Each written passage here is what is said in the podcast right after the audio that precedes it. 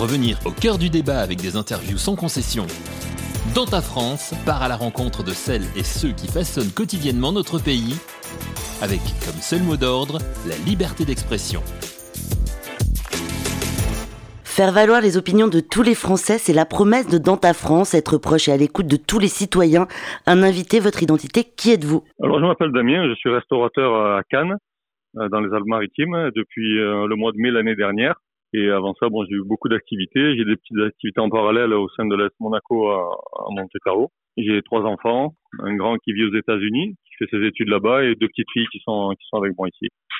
Plusieurs domaines d'activité ont été soutenus durant cette crise sanitaire. Pensez-vous que votre activité professionnelle a été accompagnée par les autorités? J'avais trois activités avant le Covid, et sur les trois, aucune n'a survécu. C'est-à-dire qu'il a fallu euh, se réinventer, d'où l'ouverture de, de mon restaurant ça a été très très compliqué. Donc euh, j'ai profité pour prendre un an de vacances en attendant que la crise du Covid parte. Finalement, au mois de décembre euh, suivant, le Covid était toujours là. D'ailleurs, il est toujours. Hein. Donc euh, il a fallu prendre des, des, dispositions très radicales. La crise du Covid a donc modifié vos activités. Y a-t-il eu des impacts majeurs dans la manière de gérer votre travail? Ah oui, oui, bien sûr, bien sûr, parce que j'ai complètement changé du tout au tout. Hein. J'étais dans, la, dans des secteurs d'activité qui n'avaient rien à voir avec, avec celui actuellement. Donc euh, ça a tout chamboulé, ça a chamboulé la, enfin, mes revenus, ça a chamboulé ma vie familiale, ça a ma vie sentimentale, enfin tout, tout a été euh, tout a été chamboulé. Mais euh, ça ne m'a pas forcément plus blessé que ça quoi. C'est j'ai un seul mot d'ordre, c'est d'avancer puis puis voilà. Est-ce que ça a été compliqué justement de se réinventer? Pas du tout, j'ai toujours touché un petit peu à tout. On est dans un monde où ben, malheureusement et, il faut il faut avoir cette faculté à s'adapter. Donc euh, non, non, non, c'est, euh, je maîtrise très bien ce que je fais actuellement. D'ailleurs, on a le restaurant tourne très bien. En espace d'un an, on est déjà franchisé, donc non, ça, ça avance très bien. J'ai aucune, aucun, j'ai eu aucun problème avec ça. Comment avez-vous vécu les confinements successifs? Ah ben, pour tout vous dire, le premier confinement, J'étais euh, dans mon ancien boulot, où j'avais un boulot de garde du corps, où j'avais une, maison à, disposition. D'ailleurs, je travaillais pour quelqu'un qui est très très proche de, euh, du président actuel de Russie. En fait, j'étais sur place et ça m'a permis en fait de, de, prendre plus de temps pour moi, donc parce que le boulot s'est arrêté. Et donc j'ai pris un mois, deux mois, trois mois de vacances. Et bon, finalement, on s'est rendu compte que après les prolongements de, comment dirais-je, de, de, confinement, je me suis retrouvé ben, tout simplement euh, sans boulot. Euh, cette activité s'arrêtait aussi. Donc ça a été, euh, ça a touché beaucoup plus mon économie que ma personne, on va dire. On va en parler parce que c'est important. Qu'est-ce que vous pensez de la guerre en Ukraine? À ah, la guerre en Ukraine, j'en pense que c'est quelque chose de dramatique, hein, comme toutes les guerres depuis depuis toujours. Je pense que le président russe doit avoir ses raisons, mais il va il va trop loin. Et je pense que la, la priorité à ce jour, c'est de cesser euh, toute hostilité c'est un peu utopique, hein, ce que je veux dire, mais il faudrait s'asseoir autour d'une table vraiment et qu'ils arrêtent. C'est pas acceptable qu'en 2022, il y a encore des êtres humains qui, qui soient, qui soient instrumentalisés pour faire ça. C'est pas possible. Qu'est-ce qu'il faudrait faire d'après vous? Est-ce que Poutine devrait rester à la tête de la Russie?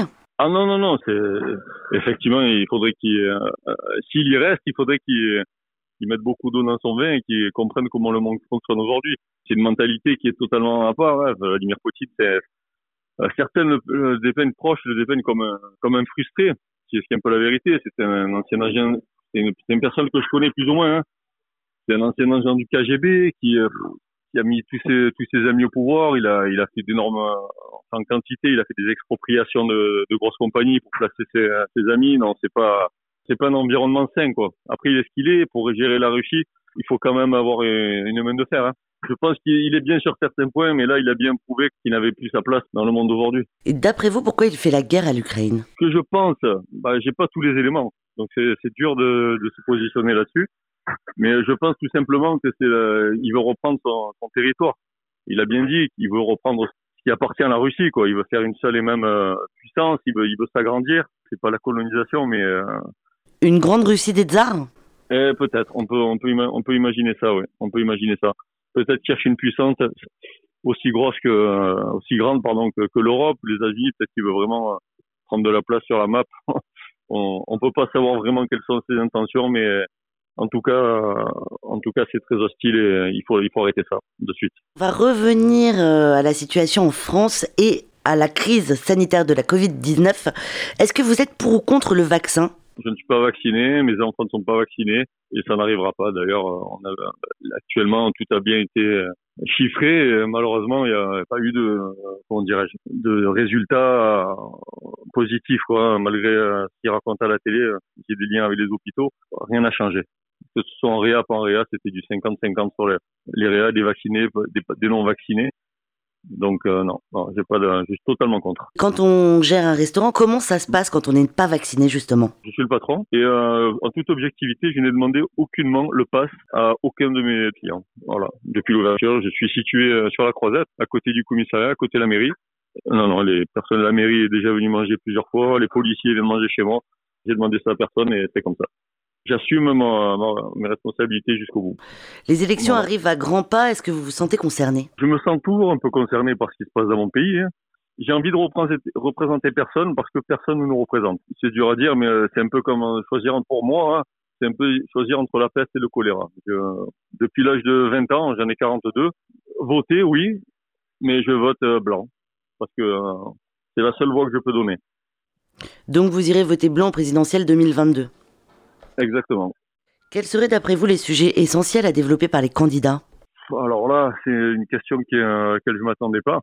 Je pense qu'il faut viser euh, l'unification de... Enfin, en fait, comment vous dire? La situation actuelle, par exemple, de la guerre en Ukraine représente très bien ce qui se passe. On a tous des frontières, on a tous des, des langues, on a tous des drapeaux, on a tous des lois dans nos pays, mais en fait, tout le monde se mêle de tout le monde. Tout le monde fait du business avec tout le monde. Tous les pays échangent, tous les pays vendent. On a tellement des, des comportements différents, des éducations différentes, que tout ça mélangé, je pense qu'il faudrait quelque chose qui va au-delà, euh, au-delà de euh, du gouvernement euh, français entre nos quatre murs. On a des problèmes ici, hein, il faut les régler bien sûr, mais je pense que la priorité c'est euh, créer, on va dire, une symbiose vraiment réelle entre tous les pays et essayer de faire quelque chose de cohérent parce que ça va dans tous les sens. Quelle serait votre France idéale de demain? Oh, c'est euh, une question, c'est une question marrante parce que ça serait totalement utopique. Hein. Ma France idéale, c'est que tout le monde, euh, ça touche plus l'humain que le que la politique, je pense. Ça serait vraiment que tout le monde euh, marche dans le même sens et que qu'il n'y ait plus de criminalité, enfin beaucoup moins. Déjà, ça serait ça serait pas mal et que et que tout le monde ait pour son compte, quoi. que tout le monde ait, ait un toit sur la tête, que tout le monde ait et à manger. Ce serait le monde idéal, mais malheureusement, on en est loin. Dans ta France, votre liberté d'expression. Un podcast Faire de lance.